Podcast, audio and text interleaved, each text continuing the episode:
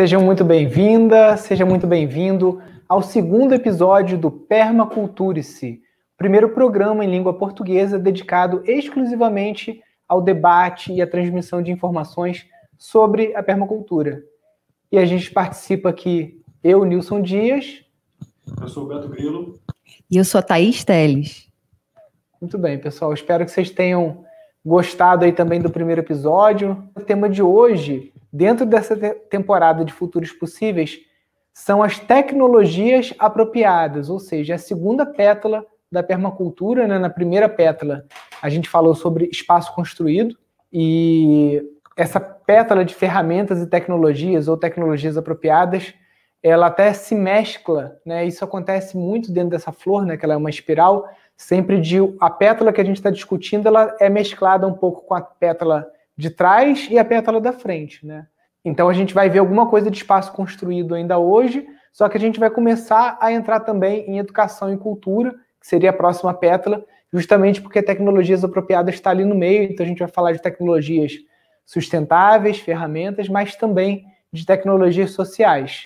Esse termo, né, tecnologias apropriadas, ele surgiu na década de 60 e quem foi o primeiro a cunhar o termo foi um economista chamado Ernest Schumacher. Alguns de vocês já devem ter, devem ter escutado falar. E ele escreveu um livro bem interessante, que a gente estava até fazendo uma, uma piadinha, né? Que foi traduzido para o português, mais ou menos como no Brasil se faz com os filmes da sessão da tarde, né?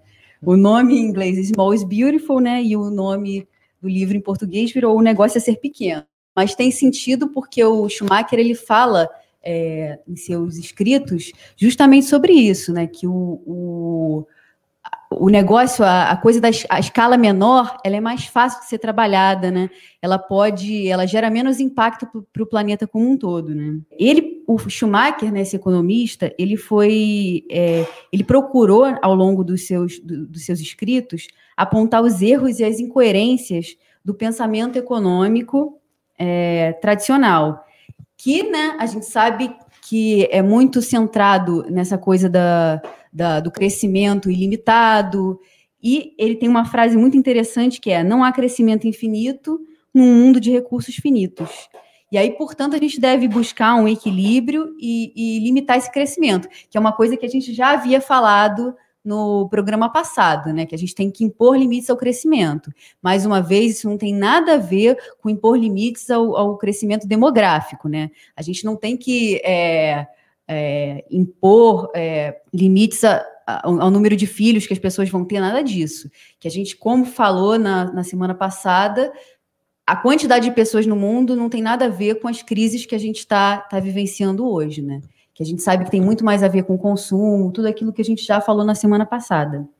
É, eu acho interessante também, a gente, quando fala esse conceito do, do negócio ser pequeno, dos malls beautiful, é pensar que, por exemplo, agora mesmo nesse cenário que a gente está vivendo no mundo, é, a gente vê que a gente teve dificuldade de conseguir implementos médicos porque existia um grande fabricante atendendo o mercado global na, na demanda de, de implementos é, voltados para a medicina. Então, se a gente tem vários pequenos produtores, é, você cria um sistema muito mais fortalecido do que se você tem um grande produtor fornecendo para toda um, um, uma demanda de, de consumo. Né?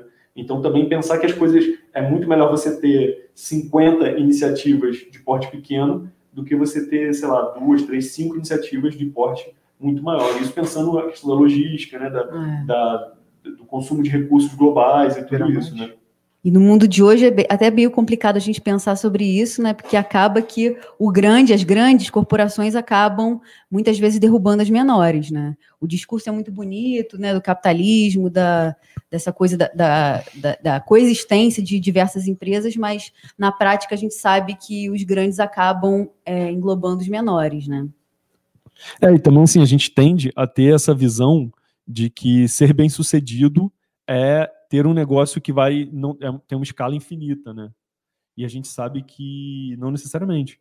Quantos negócios a gente vê que eles têm uma escala pequena e aí a pessoa acredita que crescendo o negócio dela ela vai melhorar e ela acaba falindo muitas vezes, né? Então assim, ela começa a diversificar muito ou crescer muito e ela acaba né, não dando conta. Não né? dando conta. Então assim, pensando ecologicamente também, né? Assim, a gente vê que a própria natureza age dessa forma, né? A questão da diversidade com escalas pequenas interconectados, né? Interconexão, né? E aí, o, assim, voltando um pouco ao Schumacher, né? Ele fala de algumas estratégias para resolver os problemas mundiais.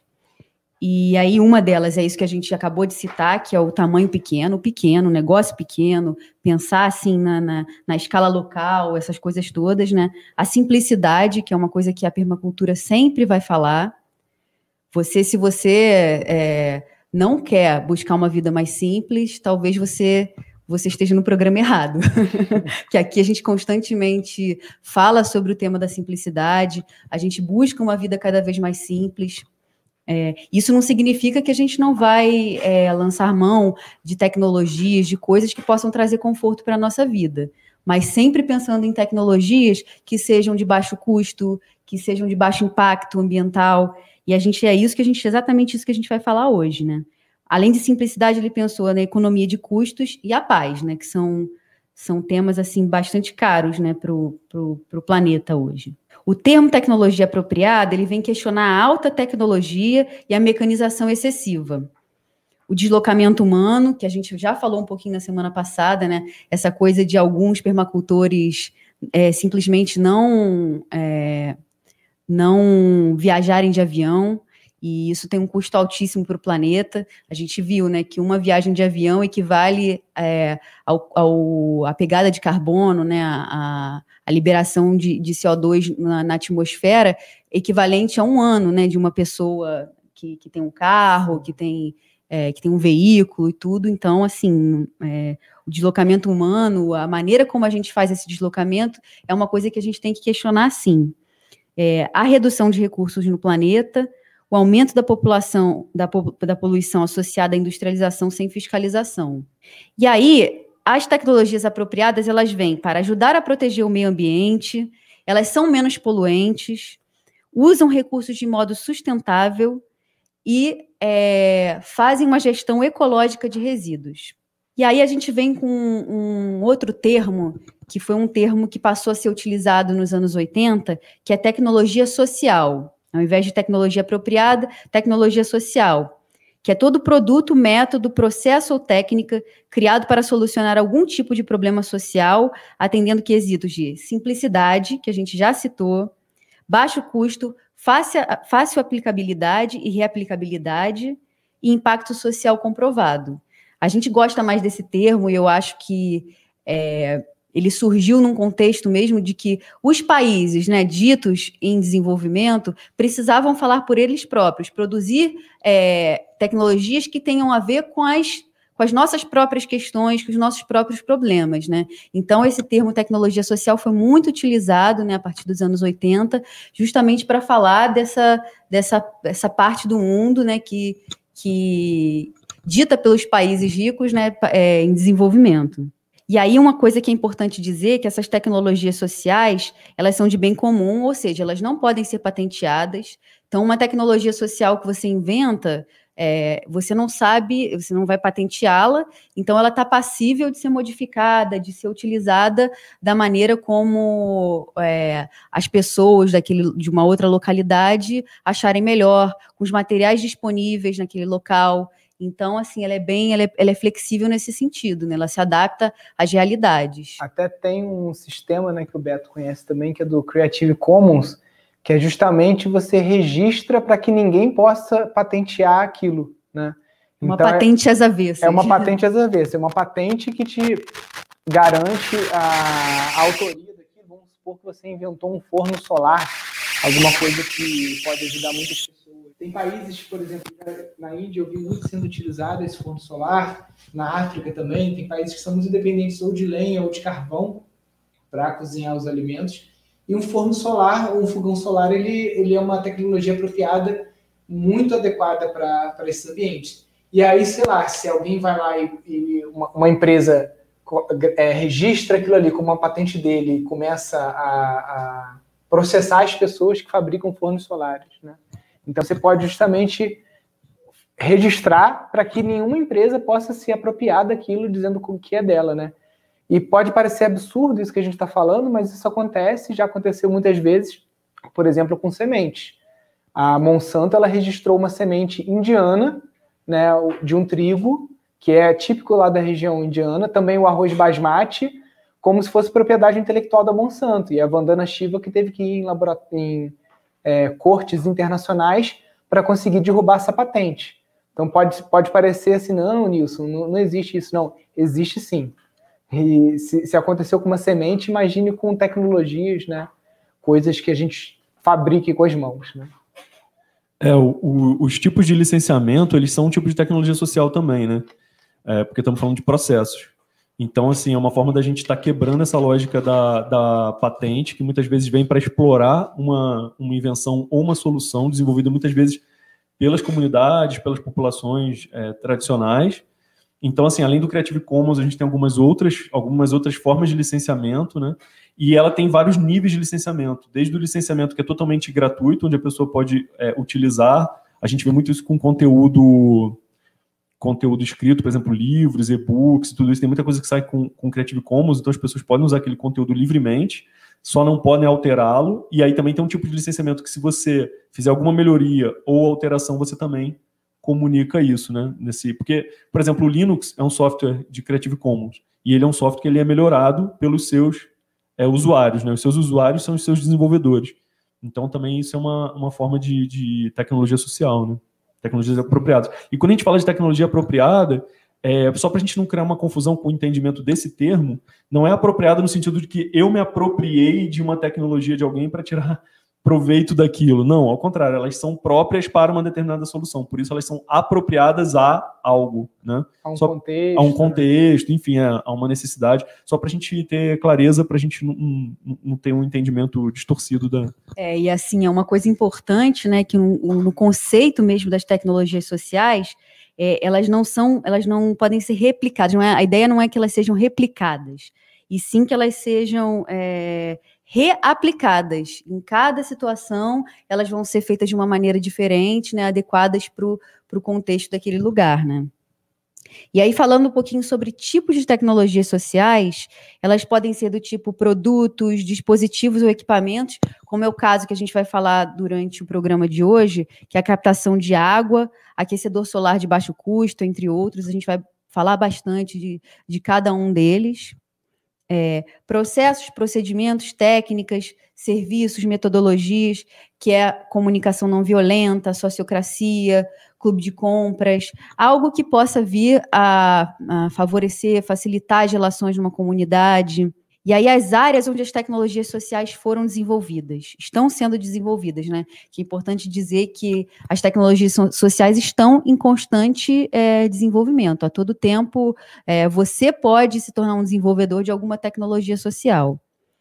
Mas as áreas principais, né? meio ambiente, educação, saúde, segurança alimentar, energia, acessibilidade, e aí, vamos agora falar um pouquinho de, das, das, tecno, das tecnologias sociais mais comuns, né? Que a gente uhum. já trabalha no Pindorama, que a gente tem familiaridade. Vamos começar a falar Sim. sobre isso? A primeira que eu, que eu selecionei aqui é a captação de água de chuva, que o Brasil assim, ainda está um pouco atrasado em relação a isso, porque a gente tem água em abundância, né?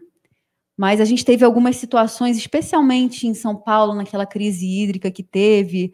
As comunidades, muitas comunidades também é, no Nordeste já, é, já estão familiarizadas com essa coisa da captação da água de chuva, mas em São Paulo acho que isso ficou bastante latente, né? Rapidamente algumas soluções foram criadas, tem até aquela coisa das, das pequenas, pequenas, cada, cada casa, né? Cada Cada residência tinha. Foi uma corrida danada para comprar aquelas bombonas, aquelas, aquelas micro. É, Fazer microcisternas. Eram né? microcisternas, assim, de plástico, né? Então foi até às vezes artesanais, bem fáceis de fazer.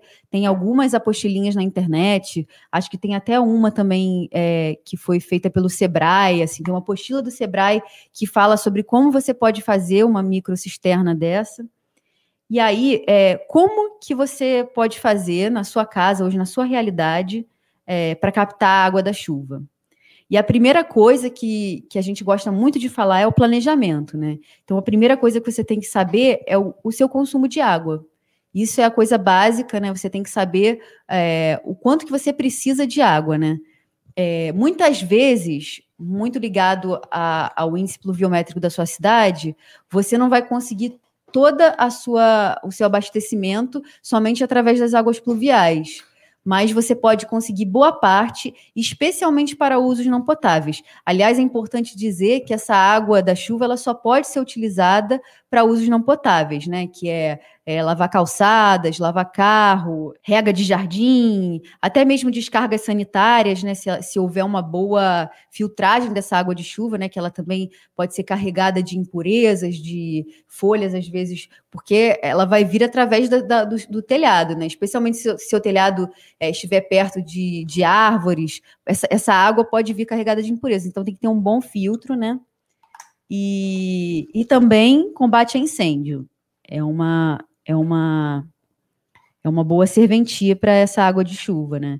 E aí, então, você tem que saber o seu consumo de água, primeira coisa, conhecer a quantidade de chuva anual na sua, na sua região e a área do telhado disponível, né? Que vai, que vai ser determinante na quantidade de chuva que você pode captar nesse telhado.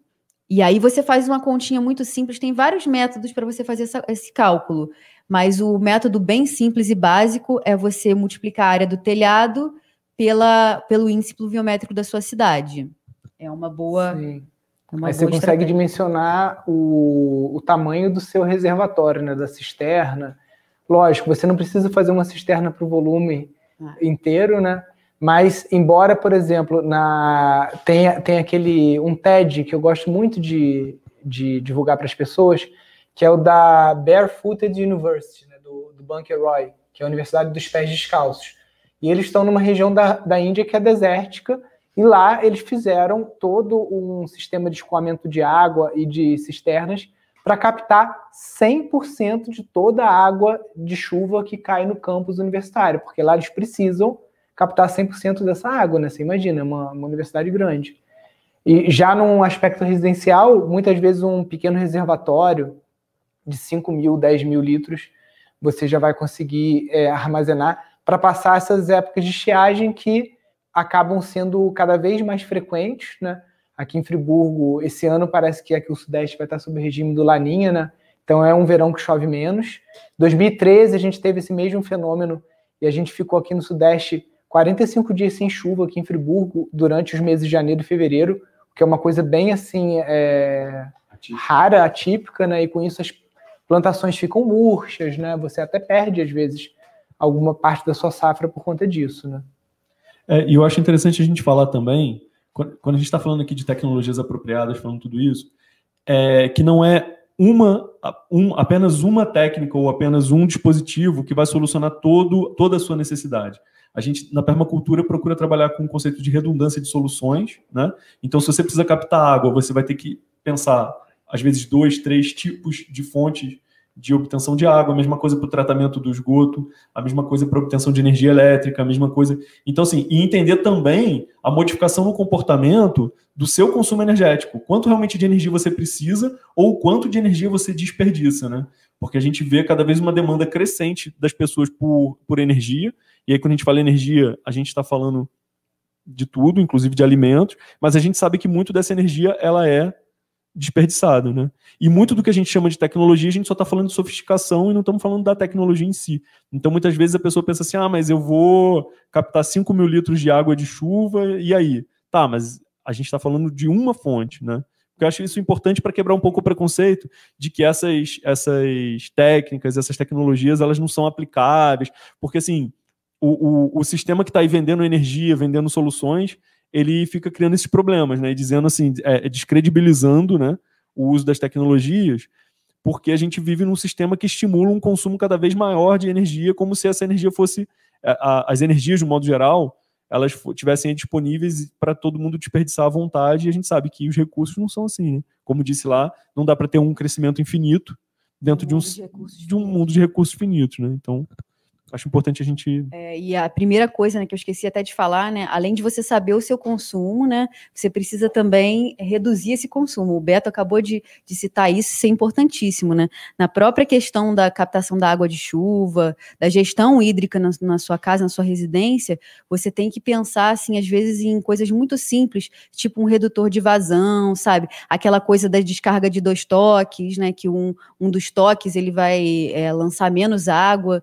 É, tem diversas possibilidades né, de você é, também racionalizar o seu consumo, porque a gente sabe que o Brasil, é, eu não tenho esses dados aqui, mas depois eu vou buscar e coloco aqui também no programa. Mas a, a, o consumo é, per capita de água, se eu não me engano, são 150 litros por pessoa. E eu acho que está muito acima daqui daquele consumo recomendado pelas organizações internacionais, pelos organismos internacionais. E, se eu não me engano, no Rio de Janeiro, Janeiro, especificamente no Rio de Janeiro, o consumo per capita é ainda maior. Eu acho que é a mais de 200 litros por pessoa. Com certeza, a gente precisa, no Brasil, racionalizar o nosso consumo de água. Isso aí, sem dúvidas. É, eu acho que não é nem só o, o, o consumo de água, né, como um todo, né? Assim, é, é pensar esse, esse uso da, da do que é, o para que que você quer aquela tecnologia, né? Porque, por exemplo, a gente vê a quantidade de lixo eletrônico gerado por um monte de, de consumo de, de tecnologias que muitas vezes não são é, tão essenciais assim, né? A gente vê, sei lá, uma gama de eletrodomésticos ou de objetos decorativos. Por exemplo, eu, um tempo atrás, eu estava desenvolvendo um, um, projeto que era com brinquedos. Brinquedos eletrônicos e brinquedos de plástico, que são um resíduo gigantesco, que as crianças ganham aqueles brinquedinhos cheios de LED, de circuitos, de baterias, essas coisas, e, e aqueles brinquedos eles são um lixo que está desperdiçando design, está desperdiçando um monte de elementos que estão ali. E essas tecnologias desenvolvidas para aquilo ali podem gerar, no, virar novos artefatos. Sei lá, podem virar luminárias de LED, podem virar uma. Enfim, aí vai da criatividade. E é uma coisa que a gente não atenta. Então, por exemplo, agora vai chegar a época de Natal, muitas pessoas vão lá e compram toneladas de brinquedos eletrônicos, assim, toneladas exagero, tô exagerando, mas assim, compram um monte de brinquedo eletrônico que de repente daqui a dois meses, quando acabar a bateria daquele brinquedo, e isso já aconteceu, a bateria, eu ia pesquisar para comprar uma bateria para ver se um brinquedo estava funcionando, e a bateria, ela era mais cara que o brinquedo novo por incrível que isso possa parecer. Então, quando a bateria do brinquedo acaba, o pai e a mãe não compram a bateria, ele descarta aquele brinquedo, que está cheio de material eletrônico bom, tem design aplicado, tem plástico injetado, teve um monte de coisa ali, e vai comprar um outro brinquedo. Então, isso, por exemplo, é um tipo de, de, de coisa que a gente tem que pensar quando a gente está falando de tecnologia também. O nosso consumo, o quanto a gente está consumindo de, de, de, futilidade tecnológica também, e, de, e, muitas vezes desacreditando uma solução mais simples, né? Mais... E mensurar o nosso consumo como um todo, né? Não somente nessas coisas óbvias, tipo energia, é água, e tudo, mas também isso, né? Com, com criança a gente percebe, né? A gente tem uma em casa e vem mais outra. Então, assim, é o tempo inteiro. Por mais que a gente não não não compre brinquedos, né? Tem sempre essa coisa dos presentes, né? Então eu acho que é uma coisa que a gente tem que até fazer a, a família inteira participar disso, né? Na verdade é, é, é ampliar esse diálogo também para o resto da família, que às vezes né, acha que é só um agrado para a criança, mas não entende que aquilo ali tem um impacto para o planeta.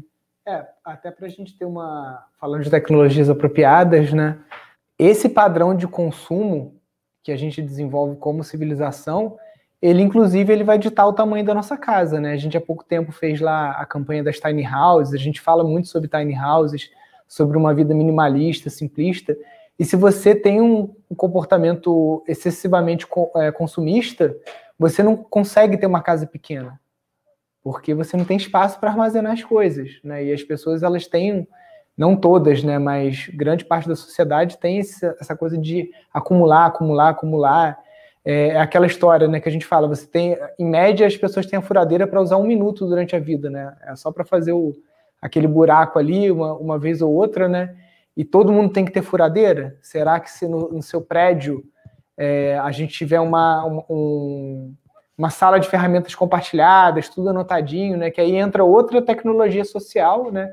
É, que a gente pode falar também de compartilhamento de recursos e também de, de troca de horas, né? De, de profissionais que podem estar é, se interligando, se conectando de forma diferente, que não seja só um contrato de prestação de serviço, em que você paga, recebe, né? Tem várias configurações aí que a, que a permacultura traz como tecnologias sociais para facilitar essa interação e o acesso, né? Porque hoje, hoje, cada vez mais se fala que ao invés da posse, o que a gente precisa ter é o acesso a algo que a gente necessita naquele momento, né?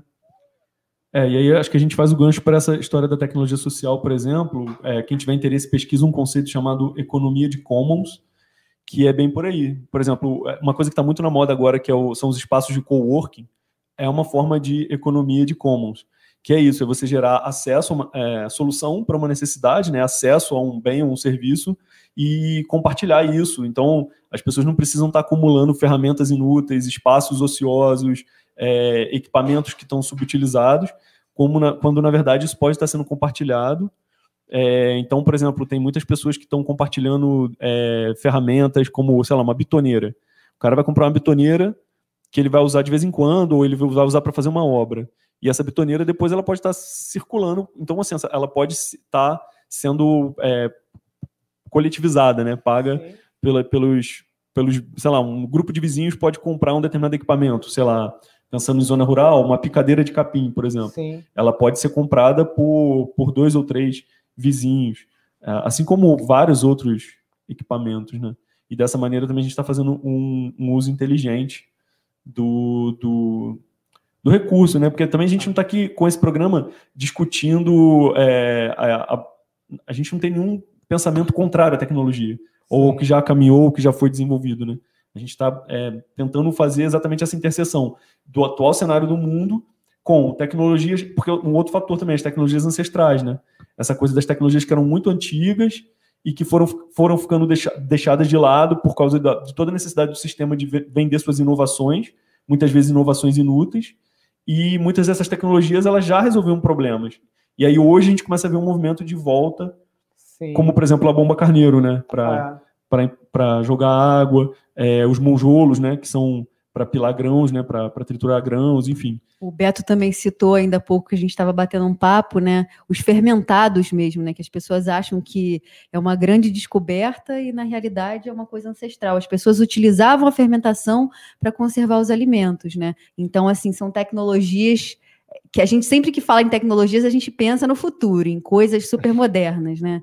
Mas são tecnologias é, no, no, no, termo, no sentido de uso da inteligência, né, o uso da, da, de alguma coisa a nosso favor, né, o benefício para que a gente possa é, é, ter uma vida mais confortável, mais saudável, né, nesse sentido, então, que a gente usa a tecnologia. Não, né? E é a tecnologia mesmo, né, porque você estava falando dos fermentados, né, na Europa, a esposa do Léo também, a Time, né, que ela falava que eles sobreviviam lá por conta da fermentação da batata, do repolho, e se a gente for trazer para a linguagem de hoje, é bioengenharia, nanotecnologia, ele é aplicado né, de bactérias.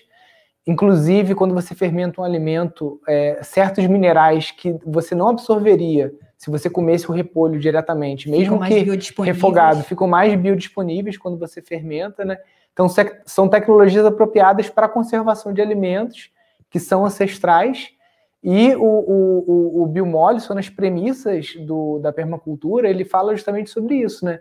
Que a nossa, a nossa civilização ela vai, vai ter que passar por um período de decrescimento de uso energético baseado em combustíveis fósseis e que nesse momento a gente vai ter que se voltar para hábitos pré-industriais, que são justamente ferramentas manuais, andar mais a, a cavalo ou a, de bicicleta, né, ter uma vida mais simples. O, o David Holmgren também nos últimos anos, com esse último livro que ele lançou, Retro Subúrbia, fala muito dessa ocupação dos subúrbios das metrópoles, né, de você ir é, se instalando de novo nas periferias, em, em, em, espaços maiores, né, porque se você quer estar muito próximo do grande centro, você vai ter que viver em condições às vezes piores, em kitnets, apartamentos, esse tipo de configuração. Quando você vai voltando para o subúrbio, para a periferia, você tem é, potencialidades que você não consegue, às vezes, explorar na, no, nos grandes centros, justamente de conseguir é, faz, é, desenhar a sua paisagem, desenhar o seu habitat,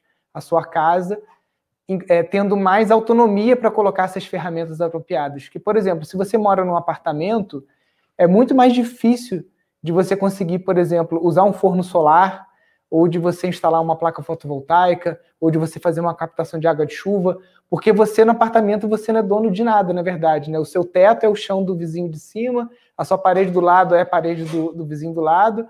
Então, dependendo da configuração do seu prédio, é mais difícil de você fazer intervenções é, mais drásticas que conseguiriam diminuir a, a, pegada de carbono ou o uso de, de energia não renovável naquele condomínio, né? Lógico, tem coisas que dá para a gente fazer, como a gente falou no episódio anterior, da reciclagem, da compostagem, tem muitas coisas que você consegue fazer na cidade. E se houver uma vontade política e uma vontade dos condôminos, você também consegue é, fazer uma revolução na cidade. Né? Mas até a gente criar essa massa crítica para que isso aconteça, né, o, o David ele fala muito da ocupação dessas periferias como pequenas chacras periurbanas, né, em que você consegue estar tá aplicando a permacultura com mais liberdade. É, que é um pouco o conceito também trabalhado por algumas organizações agroecológicas aqui no, no Brasil, que é o conceito de quintais produtivos também, né? Uhum. Essa coisa assim de, é, em muitas cidades, os quintais são completamente ociosos, as lajes, e eles podem passar a ser espaços é, produtivos, né? E, e movimentar até é, microeconomias de bairro, né? É, rede de troca, troca de, de produtos, de serviços, de sementes, de, né, de, de hortaliças.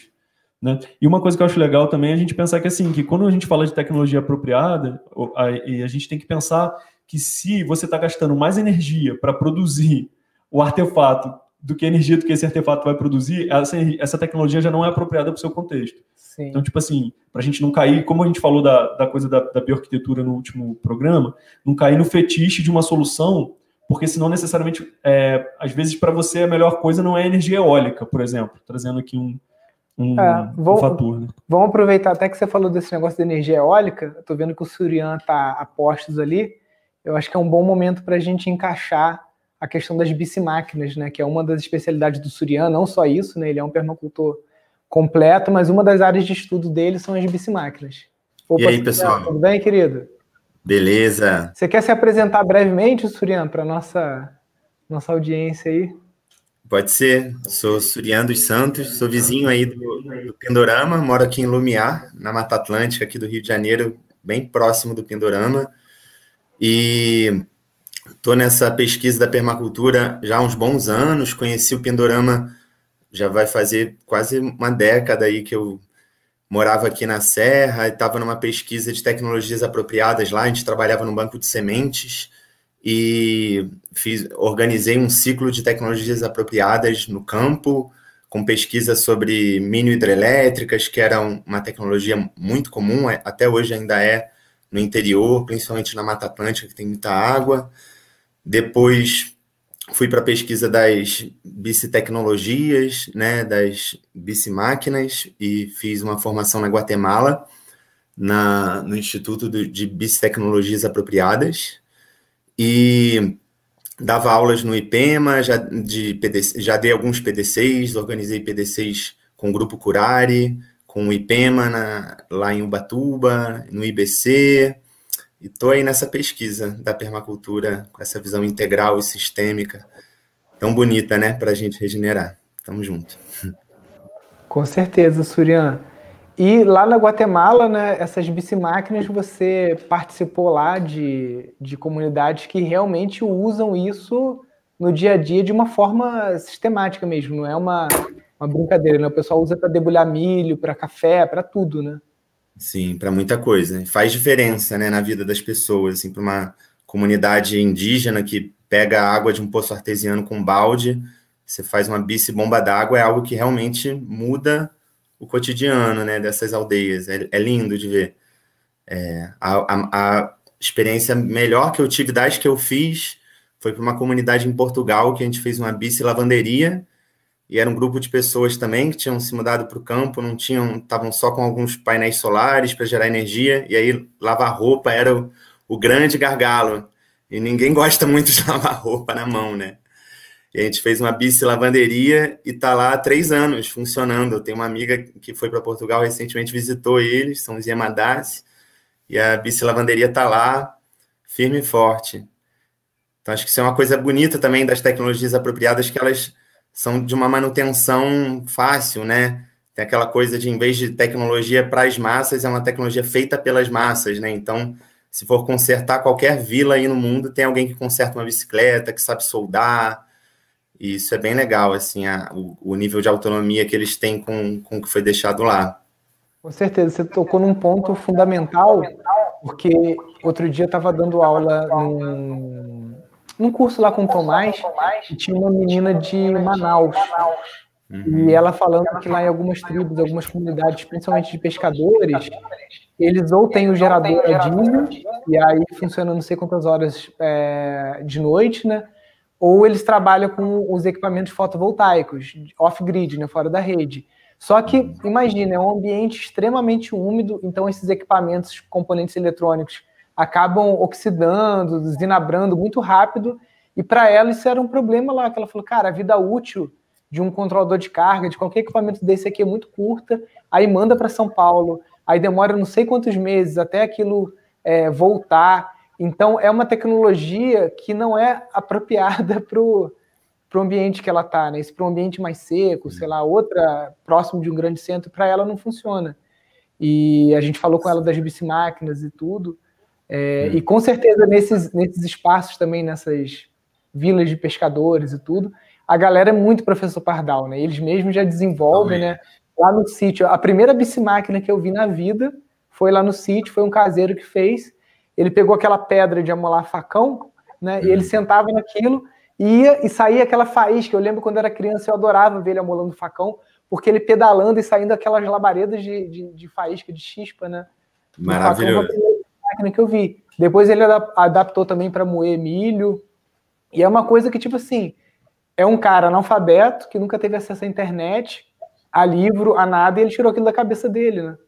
Fala um Maravilha. pouco da experiência do seu avô também com as tecnologias apropriadas lá no pioneirismo lá do sítio Pindorama, né? Ah, é. Que ele que... também tinha um rádio movido a água, né? Lá. É, o Surian falou que aqui na Mata Atlântica é muito comum as hidrelétricas, né? E até naquela chuva de 2011, em São Pedro da Serra, Lumiar, muita gente tinha duas coisas, né? Que são os rádios comunicadores, porque a internet acabou naquela época, imagina a, a chuva que foi acabou com torres de, de, celular, né? Um monte de coisa. Postes, né? Os postes caíram, né? Então, a, a, o rádio, que é uma coisa que a galera usa na roça, né? Muitos anos. E tinham pequenas hidrelétricas também, é, sistemas de bateria tudo funcionando. O meu avô lá no sítio, ele pegou o alternador de um Jeep e ele fez uma roda d'água. Então, ele tinha uma represa Nessa represa tinha uma, uma comportazinha de madeira, né? E aí, durante o dia, acumulando água. À noite, de dentro de casa, ele puxava a cordinha, aí aquela comporta levantava a porta, aquilo jogava água para a roda d'água, e durante três horas, aquele alternador de Jeep conseguia tocar um toca-fita, né? Toca-fita, toca-fita não, um rádio, né? Naquela época não tinha toca-fita, a gente está falando de 1948, por aí, 43 nessa Uau. fase aí. E aí ele colocou umas lâmpadas do próprio farol, né, do, pela casa, então tinha é, a, iluminação e tinha um rádio ali para ficar ouvindo, acho que era repórter Esso na época, né, notícias da guerra, aquela coisa toda, né. Então era uma tecnologia apropriada para aquele contexto, né. Muito bom. É, e, é, e esse esquema das mini hidrelétricas tem um, um fechamento de ciclo muito bom, né? Que você desvia a água pegando uma captação com cano de duas polegadas, digamos, e a água toda volta para o rio, então o nível de impacto é muito baixo, você consegue fazer um sistema de grades para não vir peixe, né? Tentar não afetar a vida ali do rio. E, e faz a partir de, de peça reciclada de automóvel, né? Então tem muitos princípios legais, né? De usar matérias-primas locais, assim como as bicimáquinas, né? Você usar um recurso local, não depender de um chip da China, esse tipo de coisa que vocês estavam falando, que tira muita autonomia, né? De muita comunidade, às vezes você depender, né? De, um, de uma peça que não é do seu lugar. Eu queria recomendar um documentário que eu tenho certeza que o Surian já viu também, e que geralmente nessa, quando a gente entra nesse assunto de tecnologias apropriadas, a gente passa esse documentário durante o PDC, que é a Revolução dos Cocos. Ele tem, uma, tem legenda em português é, se vocês procurarem no YouTube, com certeza vão, vão encontrar, né? E é justamente sobre isso que o Surian falou, de você pegar o que você tem dentro de uma ilha, lá que é o caso deles, e construir hidrelétricas, É, enfim, não, não, vou dar spoiler do, do documentário, mas vale muito a pena vocês assistirem. O Surian, Sim. Eu tenho um grande amigo, né, que sempre fala de, do contrassenso, da loucura que é uma academia, né? Porque você tá lá, um monte de gente gerando um monte de energia, né? Desperdiçando, na verdade, energia, né? Apenas para ficar malhadão, né? Então, essas bicimáquinas, né? Essas essas geringonças, né, super futuristas, só que não, né, porque algumas já, já são utilizadas há muito tempo, né, elas são, é, além de você ficar malhadão, né, fortão, você também está gerando aí é, energia, está fazendo um trabalho, está tá deixando de realizar um trabalho que seria muito mais desgastante, né, custoso, né. Isso é muito bacana, muito interessante. Sim, energia usada com, com propósito, né, com sentido, isso é muito legal. E é legal como a gente, olhando para esse campo das tecnologias apropriadas, começa a enxergar, né, nessa visão holística, permacultural, né, de todos os fluxos energéticos que a gente tem permeando a vida, o quanto de desperdício energético tem em tantos campos, né? Então, só para partilhar uma coisa que é o que é a última investida aqui em Lumiar, mas a gente está com um grupo de WhatsApp, por exemplo, de troca de de bens que as pessoas não usam mais. Né? A gente chama de ciranda da dádiva, né? E funciona um pouco como Free Cycle, funcionava em alguns lugares do mundo há uns anos atrás, que era um projeto bem legal. E é totalmente uma, é, nesse sentido, é até uma apropriação tecnológica da gente estar se apropriando da tecnologia do WhatsApp que desconecta tanta gente, mas para um uso com tanto sentido, né? De dar novos ciclos para objetos e evitar o, o desperdício, né? Eu acho que isso tem a ver com o desperdício energético que você está falando, só que agora num outro campo, né, que é dos bens materiais e da capacidade deles de, de circular diversas vezes, né? Então, eu gosto também dessa visão, né, de olhar para as tecnologias apropriadas com tantas possibilidades que a gente tem de gerar novos ciclos, né? E de olhar a permacultura na paisagem, tanto na paisagem social quanto na paisagem física, de na medida que a gente aproveita a energia, a gente está criando novos ciclos no sistema, e na medida que a gente armazena energia, a gente está criando novos nichos, né? Então, nessa visão de design permacultural, a tecnologia apropriada está totalmente relacionada com esse design de energias, que é muito o olhar da permacultura, né? De desenhar e disponibilizar energia no, nos sistemas, né? E como você... Qual a sua impressão desse cenário hoje no Brasil, assim? Como você vê, assim, desafios, oportunidades é, a partir do seu contexto, claro, eu sei que então vamos fazer, fazer uma análise de conjuntura aqui muito profunda, mas a partir da sua experiência, assim, o que, que você, você vê ainda preconceito no Brasil, na, na nossa cultura? Porque eu, por exemplo, sempre que a gente fala de bicimáquina, sempre a pessoa fala assim: ah, mas eu vou ter que ficar lá pedalando para lavar minha roupa. Só que ela faz exatamente isso: ela bota a máquina na lavadora elétrica e vai pedalar duas horas na academia fazendo spinning. Né? E ela não consegue, as pessoas ainda não conseguem ter essa, essa relação que, na verdade, você está mantendo uma vida ativa, né, e tal. Então, assim... Não, fora o, o crossfit também, né? Também. Eu fico brincando que eu vou, eu vou inventar um novo crossfit. vou pegar aquele... A, a, hora que a moda do crossfit acabar, né, aqueles galpões vão todos ser alugados aí a preço de banana, né? Porque é, esse é o capitalismo. Então a gente pode jogar um pouco de, de terra e braquiária ali dentro, né? Fazer um fazer um agrofit. Fazer um agrofit lá para a galera ficar, ó, capinando, né? fazendo tudo lá. Então. Porque era normal, né? Ninguém era obeso nem nada disso, porque a gente estava o tempo todo em movimento, né? Sim. Eu, eu uso muito nos PDCs o próprio exemplo aí do Pindorama que Nilson chegou a citar, dessa época das enchentes aqui em Friburgo, que foi uma tragédia, né?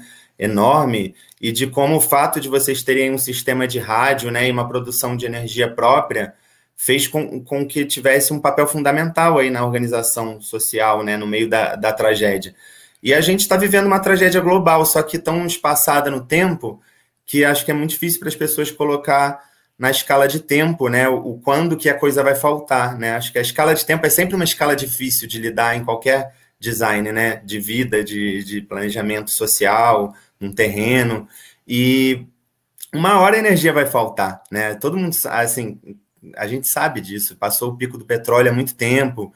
Então, é, nesses momentos de crise, quem estiver preparado vai ter né, possibilidades maiores. E às vezes estar preparado não é muito sobre disponibilidade de, de dinheiro, mas sobre essas pequenas escolhas né, da vida. Então, eu vejo essas comunidades na Guatemala, por exemplo, tinham uma super resiliência. Ou às vezes eu vou para um sítio de um agricultor aqui no interior, mas ele tem uma hidrelétrica lá de alternador, de chevette antigo.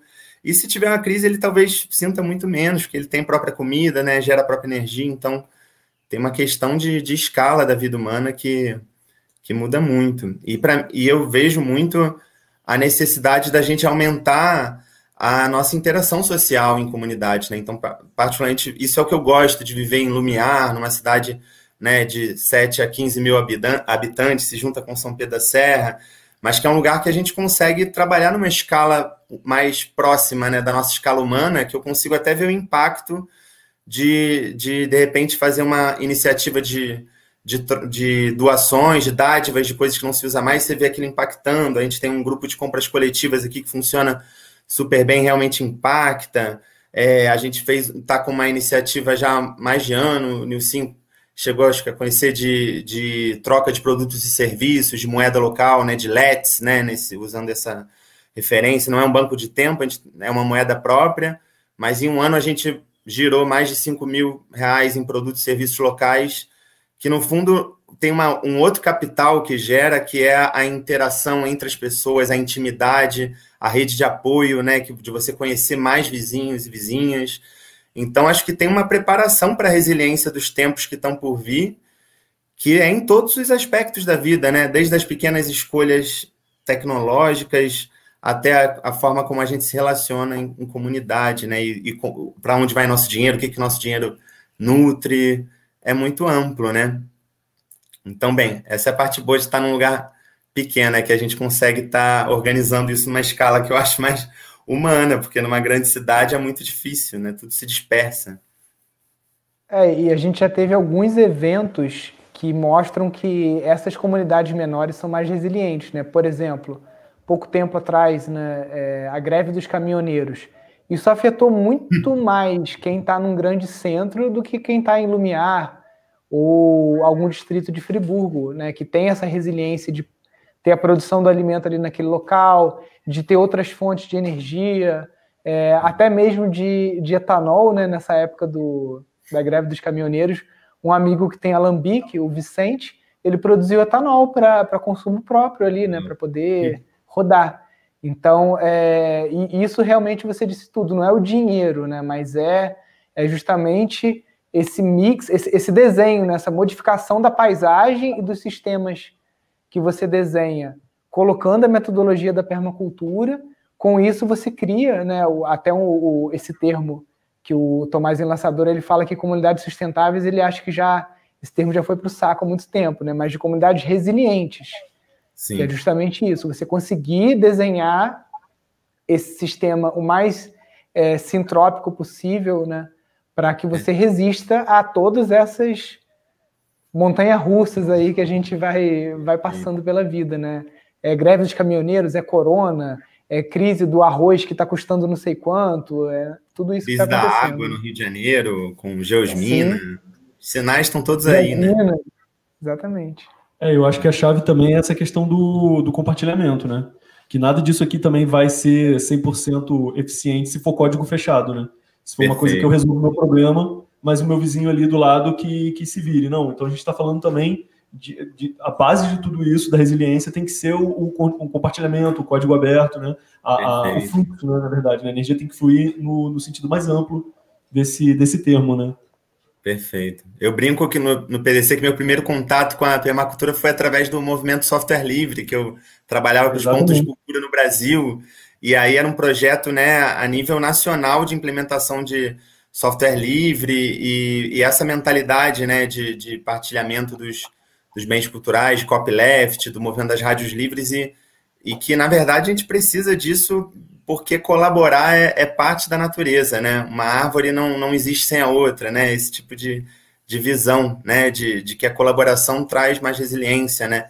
Eu gosto muito dessa coisa do, do design permacultural, de que a resiliência não está na diversidade dos indivíduos, mas na diversidade de relações entre os indivíduos do sistema, né? Entre, entre né, os elementos de um sistema, né? Então, se não tem muita relação, não, não tem resiliência. E para ter relação tem que ter também transparência, né? Isso é muito legal que faz uma ponte também com a interação social, né? Que eu, que eu acho um, tema interessantíssimo, é o que eu tenho gostado muito de pesquisar também sobre essas outras tecnologias que vocês até citaram antes, né, sobre comunicação violenta, sobre fórum, sobre formas de trazer resiliência para uma comunidade, para além da resiliência das necessidades básicas de abrigo, de energia, de água, luz, mas da resiliência também emocional e de todas as questões de ser humano e morar junto que as pessoas têm muito medo, né? E que a gente ainda está engatinhando nesse aspecto. E, e nesse sentido, a, fazendo uma analogia com o copyleft, né? Se a gente não, não, não é transparente com sentimentos, com desconfianças, com medos, em comunidade a gente não consegue viver, né? Então é muito interessante como o, esses o, isso eu acho uma das coisas apaixonantes da permacultura, né? Que esses princípios se aplicam tanto para coisas materiais quanto imateriais da, da, vida humana, né? E dos sistemas vivos. Isso é muito lindo. Exatamente. E, e pensar essa coisa do o próprio pensamento sistêmico, né?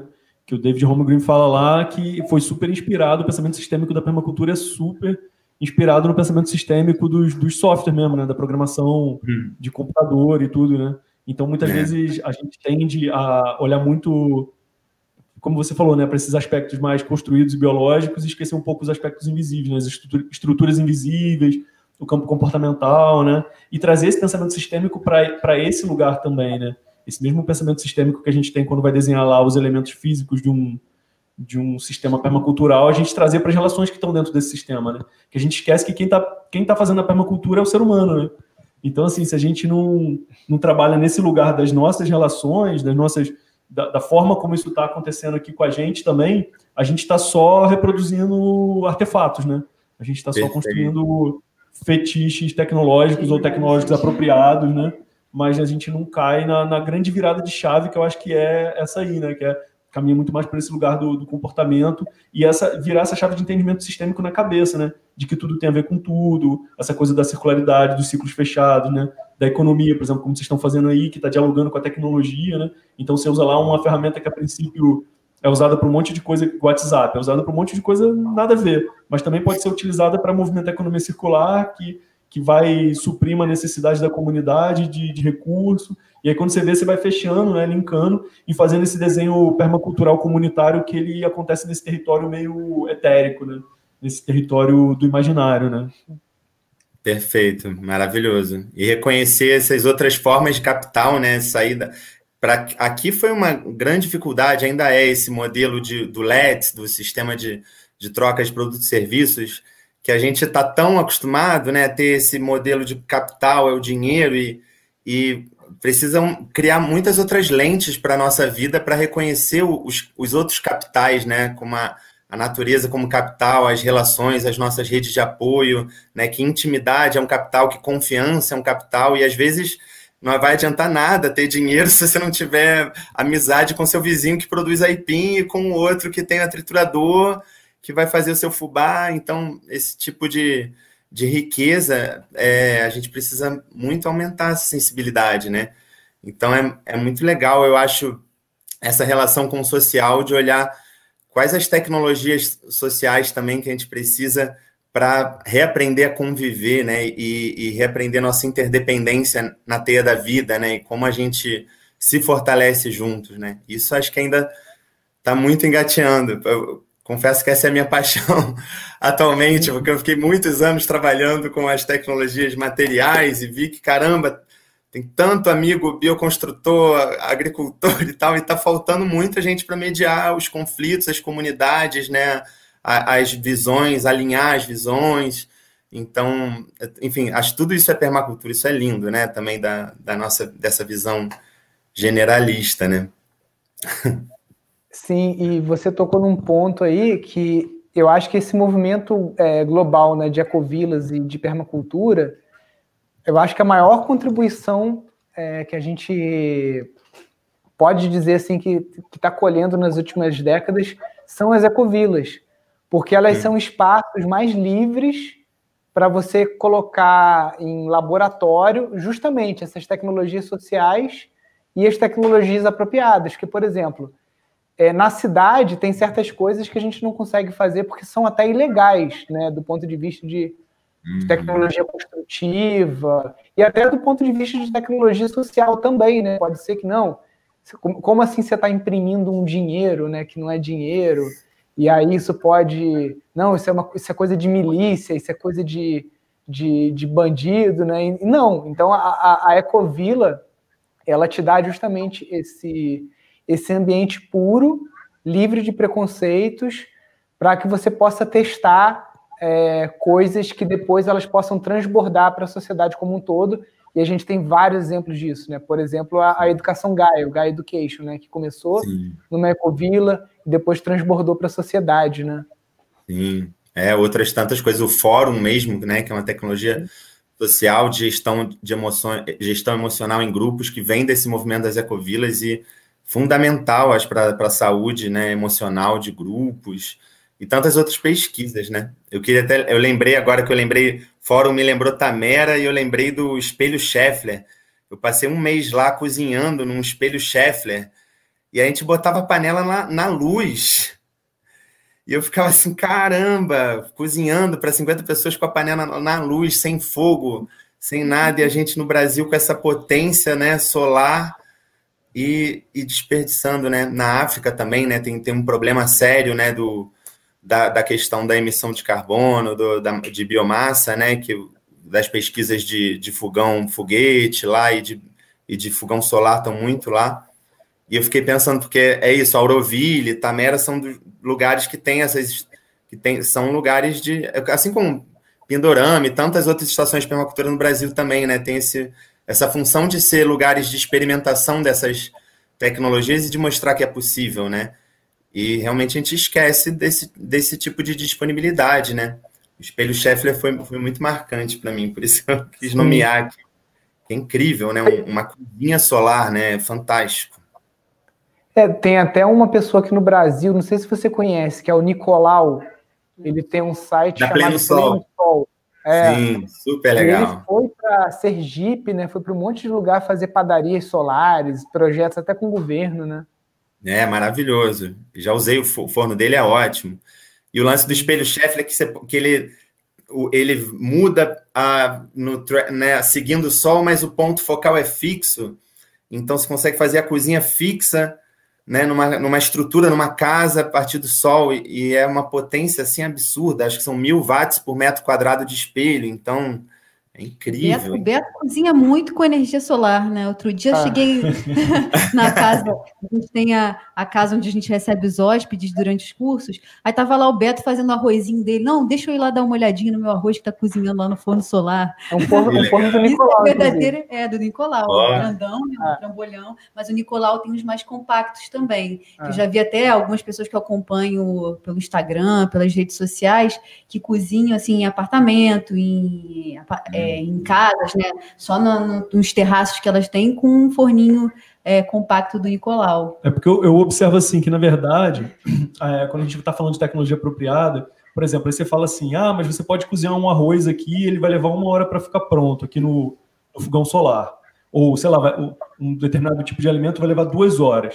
E aí aquela pessoa que cozinha num fogão convencional ou cozinha no micro-ondas, ela acha duas horas para fazer um arroz, um tempo completamente absurdo mas dentro do, do estilo de vida que a gente leva lá, ou até mesmo no próprio estilo de vida da cidade, se você entende que nessas duas horas você não precisa se preocupar com aquele alimento, vez, a não ser de vez em quando ir lá acompanhar como está o processo, e que você pode estar fazendo 200 outras coisas ao mesmo tempo, que também te dá uma liberdade, né? É um outro tipo de, de organização do tempo, dos fluxos, né? E aí voltando a falar de fluxo de energia, né? da sua é. energia. Então, por exemplo, eu boto lá o arroz, boto um legume no fogão solar e tô lá na horta trabalhando, tô fazendo outras coisas lá de fora, e dali a pouco ele tá na passagem, então eu passo lá, olho, tá tudo bem, tá pronto, não tá. E aí, quando chega realmente a hora de você almoçar, você já tá com seu alimento pronto. Você começou de manhã cedo, logo após o café, você tá lá preparando seu almoço, bota seu almoço lá e vai fazer outras coisas, né? Então, acho que isso também precisa ser um pouco trabalhado quando a gente está falando de comportamento, né? Porque quando você fala, por exemplo, de uma bicicleta, a pessoa já logo remete à preguiça de ter que pedalar. Mas ela, é, ela às vezes está indo para uma academia pedalar depois. Quando você fala do tempo de um fogão solar, às vezes a pessoa fala, ah, mas eu não tenho duas horas para fazer um arroz. Mas ela às vezes gasta duas horas, sei lá, no, WhatsApp. No WhatsApp Netflix. Vendo, é, vendo meme. Então, é, a gente também tem que ter. É, por isso que eu falo essa coisa do, do trabalho comportamental, né? essa coisa que a gente está falando aí das, das estruturas invisíveis, desse trabalho interno, né? é, meio simbólico imaginário, porque se as pessoas não virarem essa chave, porque todas as soluções eu acho que a gente já tem, tecnológicas, é, para construção, para energia, para geração de alimentos. O que a gente precisa de fato agora realmente é trabalhar nesse campo da, dessa tecnologia da, da, sociedade, de como que a gente compartilha soluções, como que a gente faz essas soluções chegarem para as pessoas, como que as pessoas aceitam as soluções muitas vezes, porque às vezes esse kit vem pronto, tão pronto do sistema, que quando o cara percebe que ele tem que ser um agente ativo no, no processo dele de lavar roupa, ele já fica já questionar, mas será que é isso, né? Será que não é? E aí ele, em vez de estar ali, sei lá, uma hora lavando a roupa dele, ele vai estar, sei lá, uma hora dando o tempo dele para o Facebook, gerando conteúdo gratuito para o Facebook, sei lá. E ele não. Então, a gente né, precisa caminhar um pouco nessa, nessa direção agora de descobrir tecnologias para abrir a mente né, das pessoas para estarem receptivas aí para para todos esses gadgets que a gente já tem, né, cara? Assim, na verdade, a gente já tem tudo aí pensado. Você, vê, você já citou vários exemplos aí práticos de comunidade, 50 pessoas, né, que Sim. tem lá o alimento produzido. Isso, isso prova que em escala a gente já tem solução, né? Não é a Auroville, cara, Auroville são. Auroville são é, mil é, é, é para centenas o espelho. Aí são alguns espelhos, é. Mas é, é, engraçado também que é uma coisa que as pessoas sempre perguntam, tipo, ah, mas aí vai fazer uma bici lavanderia, você vai ficar pedalando horas, né? Tipo uma aula de spinning. E na verdade a máquina nem faz isso, né? Ela faz assim, tchum, tchum, tchum, tchum com a roupa e deixa ela de molho, né? Aí faz tchum, tchum, tchum e, e roda muito para secar. E para secar você não precisa centrifugar na bicicleta se quiser, você pode botar no sol, né? Que é muito mais prático. Então, na verdade, você dá uma batidinha, uma pedalada de dois minutos, já bateu melhor que qualquer máquina. Isso que também é uma coisa interessante, né? Que por exemplo, uma bici máquina de lavar, ela pedala, você lava às vezes muito melhor do que uma máquina de lavar convencional. Assim como uma bici liquidificadora, você pedala, você tritura com uma potência que um liquidificador normal nem chega. Então eu, eu acho interessantíssimo quando a tecnologia apropriada consegue superar aquela dependente da, da energia elétrica e, e de, de chips e coisas afins, né? E tem uma outra, um outro exemplo que me veio agora, também é o da nessas tecnologias de comunicação, né? Tem um pessoal das redes livres muito forte aqui na América Latina, né? Que é legal falar dos amigos do Altermundi, lá da, da Argentina, que eles estão desenvolvendo redes, infraestruturas de rede locais, né? De internet, de intranets locais, internets de bairro, né? Onde dentro do bairro ali tem um, um servidor com Wikipédia, com coisas para as pessoas pesquisarem, tem rádio, tem sistemas de VoIP, tem um pessoal em Oaxaca do Rizomática fazendo sistemas de, de telefonia comunitários, né, a baixo custo. Então é muito interessante como essa, assim como a Bicimáquina veio da Guatemala, é muito bonito ver que né, os países também do dito terceiro mundo, né, países onde tem muita pobreza, é onde se desenvolve também com criatividade muitas tecnologias, né, e muita coisa inovadora. Então, eu acho isso uma potência a partir da escassez, né? Mas e, e só para citar uma coisa política, né, que o acho que é o Odum ou Schumacher que falam isso, né, de como se a gente fosse olhar historicamente o desvio de recursos energéticos, né, de prata da Bolívia, de madeiras do Brasil, de ouro, né, que foram das Américas para a Europa, né, a gente ia ver como a, a, riqueza do mundo, né, essa, essa distância de riqueza do mundo que é vista agora, né, teve uma grande transferência de recursos né, da, da América para a Europa, por exemplo, né, na, nas invasões, né, no imperialismo. Então, é, falta muita justiça histórica também para a quantidade de recurso natural que foi extraído daqui de uma forma indiscriminada, assim como na África, né, de tantos minérios e, e, gerando esse mundo que a gente tem hoje, né? E a gente às vezes olha para um, sei lá, é a mesma coisa você pensar um, um, lápis sendo queimado, ele produz tanto de energia, mas quanto de energia foi feita para gerar um lápis naquele formatinho, né? Então, quanto de, de recursos já foi extraído para gerar a riqueza dos países que hoje são muito ricos, né? E da onde veio esse recurso? Então, tem muita justiça histórica para ser feita nesse sentido, né? Da transferência de, de recursos, assim, que eu acho que é importante falar, porque quando esses países, quando você vê um cara na Guatemala desenvolvendo uma bicimáquina, o pessoal na Índia desenvolvendo forno solar, ou a Universidade Pés Descalços, né, que o Barefoot lá, que o Nilson comentou, Né? Você vê esses países que foram muito saqueados ao longo da história e hoje em dia se virando para desenvolver soluções a partir da, da escassez de recursos, mas que não era antes assim, né? Então, enfim, é importante lembrar a história às vezes também, né? A necessidade, faz o sapo pular, né? Diz um ditado é, popular, né? Perfeito. Que é isso, né? Na verdade, é, você vê, o brasileiro também, né? Ele tem uma capacidade mentiva absurda, né? Se a gente olhar o que agora mesmo, durante o processo do coronavírus, as periferias desenvolvendo tecnologia especial para controle da, da, qualidade de vida ali, dos moradores, para distribuição de, de alimento, para distribuição de, de, de, material médico. Prefeito, já prefeito de rua, né? É, criar um, um, mecanismo de gestão, por exemplo, ah. né? E, e, então a gente vê assim que dentro das periferias existe uma, uma potência que ela é muitas vezes é, pouco, é, pouco estimulada ou, ou, até mesmo abafada pelo próprio pelo poder público de um modo geral, ao invés de, por exemplo, isso está sendo potencializado para chegar a soluções dentro das periferias, né? A gente vê é, a diferença do permacultor para de repente alguém que mora numa favela é uma questão de acesso à informação e uma questão estética. Porque assim, o cara está lá dentro da periferia resolvendo problemas que ele tem diário para obter energia, para obter é, alimento, para água para resolver o problema de esgoto dele. Claro que muitas vezes ele faz isso com os materiais e com o conhecimento que ele tem, que não é, na maioria das vezes, o mais apropriado, o mais adequado, mas essa capacidade de, de buscar a solução, de criar, já está ali, né? Então, se a gente começa a potencializar isso e trazer cada vez mais, fazer com que esse conhecimento chegue, né, e estimular e, e, e incentivar, eu acho que a gente seria um, um, um país que hoje estaria talvez num, num, outro patamar dentro de tudo isso que a gente está falando aqui, né, por exemplo. Porque a é gente é vê é, fora do Brasil, o brasileiro, quando vai para qualquer outro país, né? Ele, é, é, ele consegue achar soluções quando muitas vezes as pessoas vão por caminhos muito convencionais.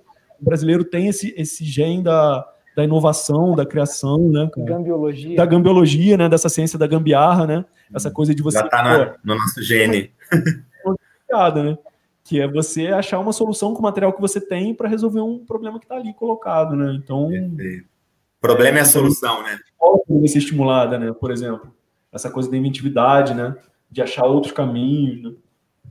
Muito bom. É, essa coisa do problema é a solução. É legal citar a Favela da Paz, né? Que é um instituto de super referência também em tecnologia apropriada lá em São Paulo, na favela, né?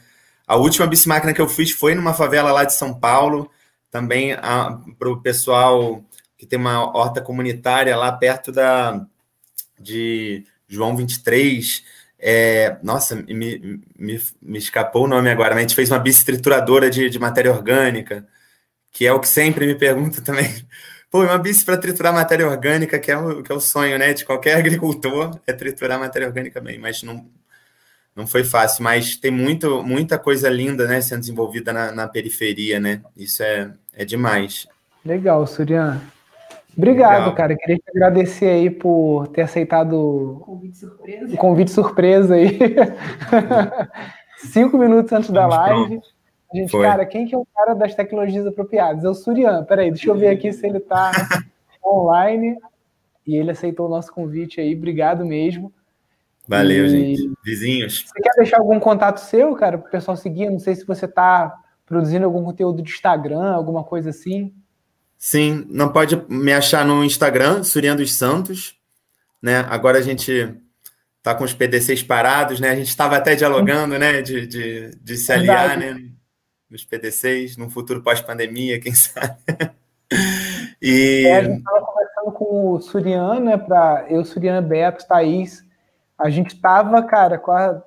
em vias de fazer um PDC no Rio de Janeiro, Foi. né? Assim, Foi uma pena, né? Ano, só que aí fomos pegos nessa. vai, chegar, vai chegar a hora. Vai chegar, vai chegar. E é isso. Aqui em Lumiar a gente tem muitas iniciativas, mas eu acho que é uma coisa mais local, assim, nem, nem crio muitos sites nem nada.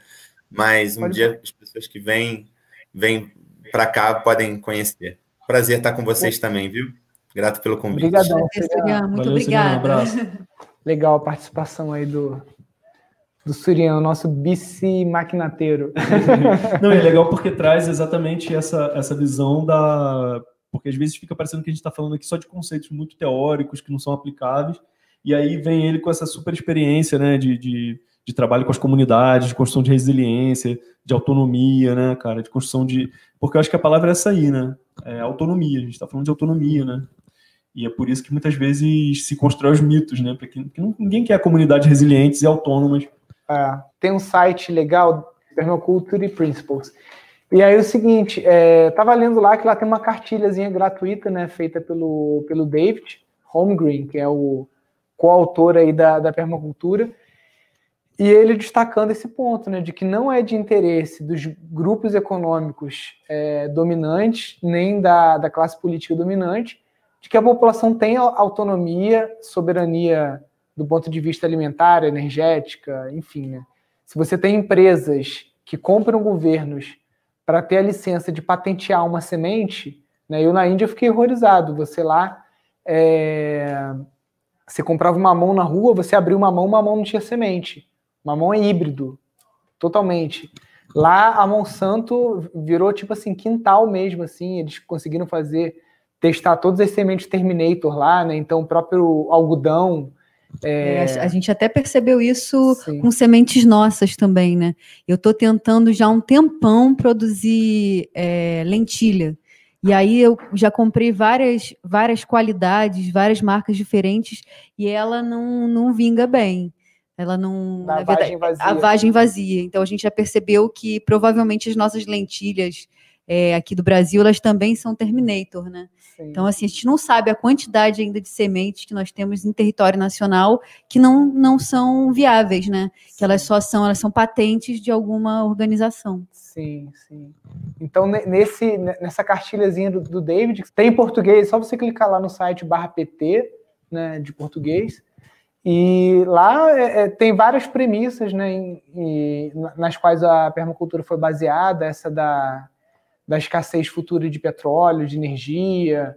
E a principal é, é, essa, né? Que infelizmente a gente tem grupos econômicos e políticos que não têm interesse que a população tenha segurança alimentar, autonomia, soberania, porque isso gera um decrescimento do lucro dessas grandes corporações, né? Que já são trilionárias, né? Então não deveriam estar preocupadas com isso, mas infelizmente é assim que a banda toca, né? Então só essa organização civil mesmo é, de estar tá se empoderando, de estar tá desacelerando o consumo, de estar tá sendo mais soberano na sua produção de alimentos. Né? O Bill Mollison fala que se apenas 10% de nós se preocupassem em produzir algum tipo de alimento, já haveria o suficiente para todos. Né? Então, é, infelizmente, hoje ainda é uma pequena parcela. O meu irmão está fazendo um estudo de produção de sementes e se não me engano, é 0,1% dos agricultores no Brasil são dedicados à produção de semente. Então, de todos os agricultores no Brasil, 0,1%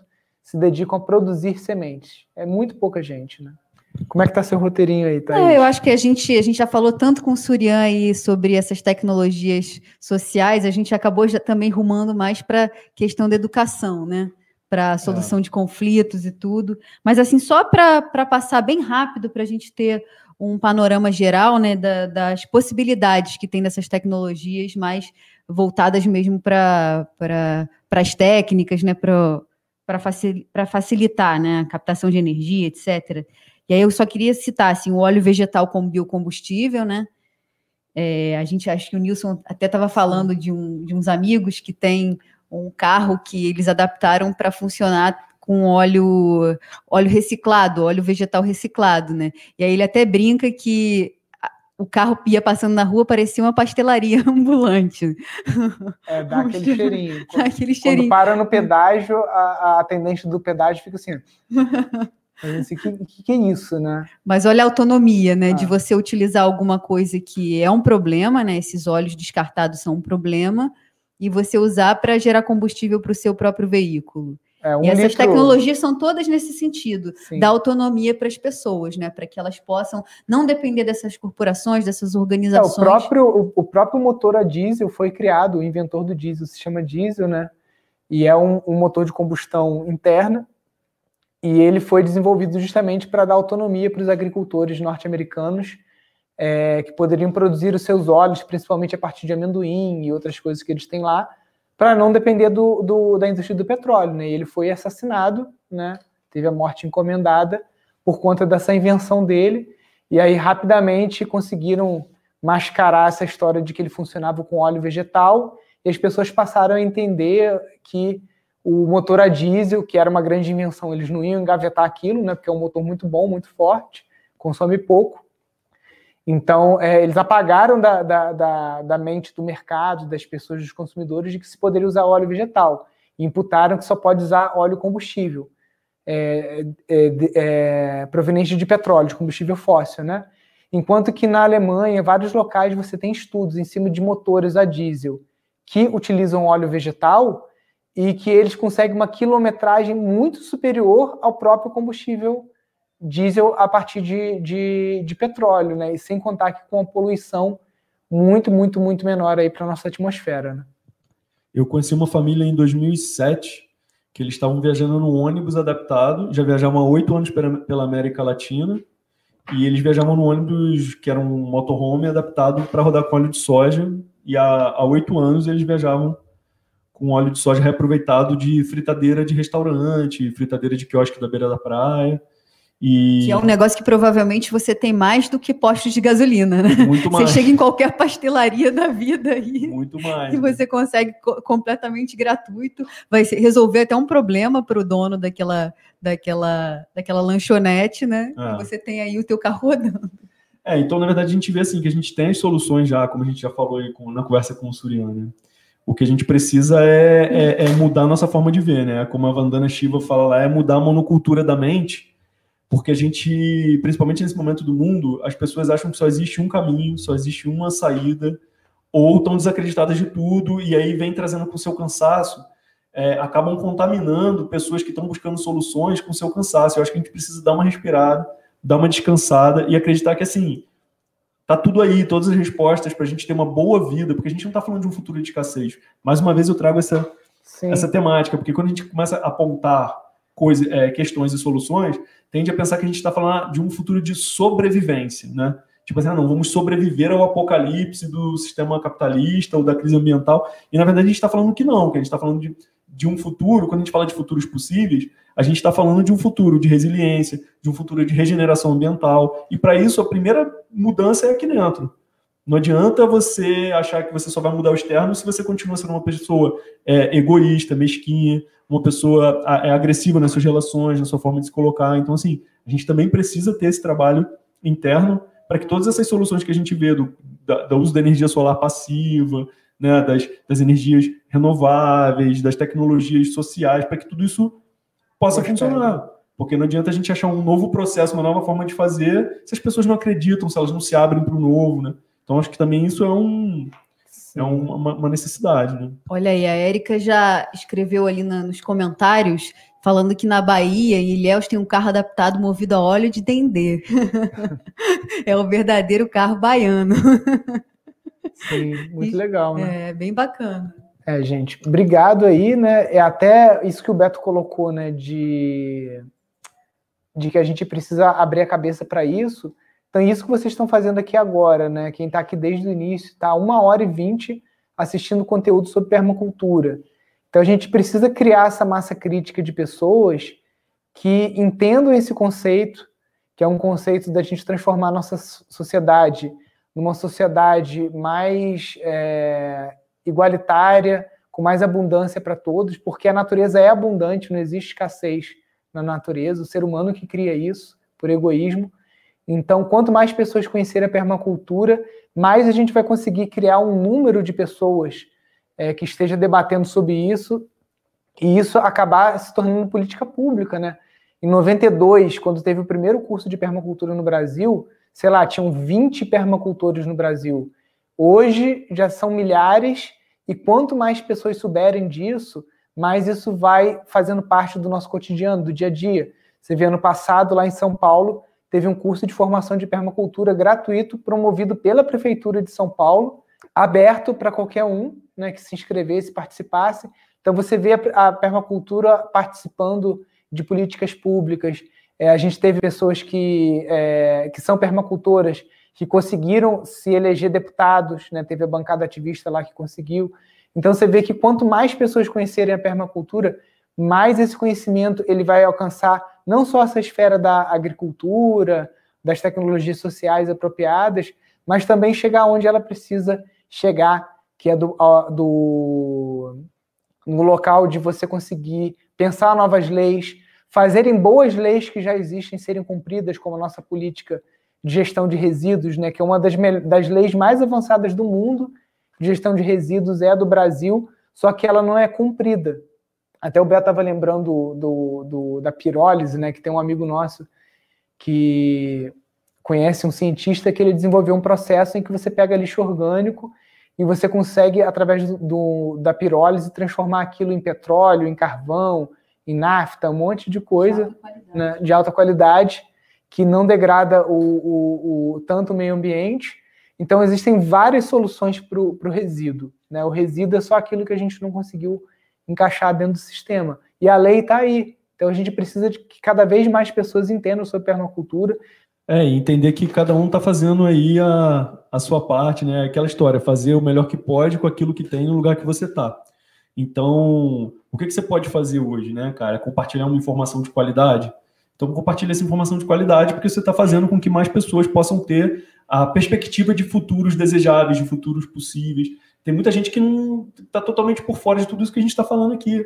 E aí ela fica acreditando que só existe uma via, só existe um caminho. E no momento que ela começa a entender e ver que existem pessoas, por exemplo, como o Surian, que está lá aplicando isso, fazendo esse trabalho, existem as comunidades na Guatemala, existem os institutos de permacultura. Então começa a trazer uma, uma, uma perspectiva de que assim o, pode existir um outro futuro, né? O futuro é, é, somos nós com as nossas ações agora que estamos construindo, né?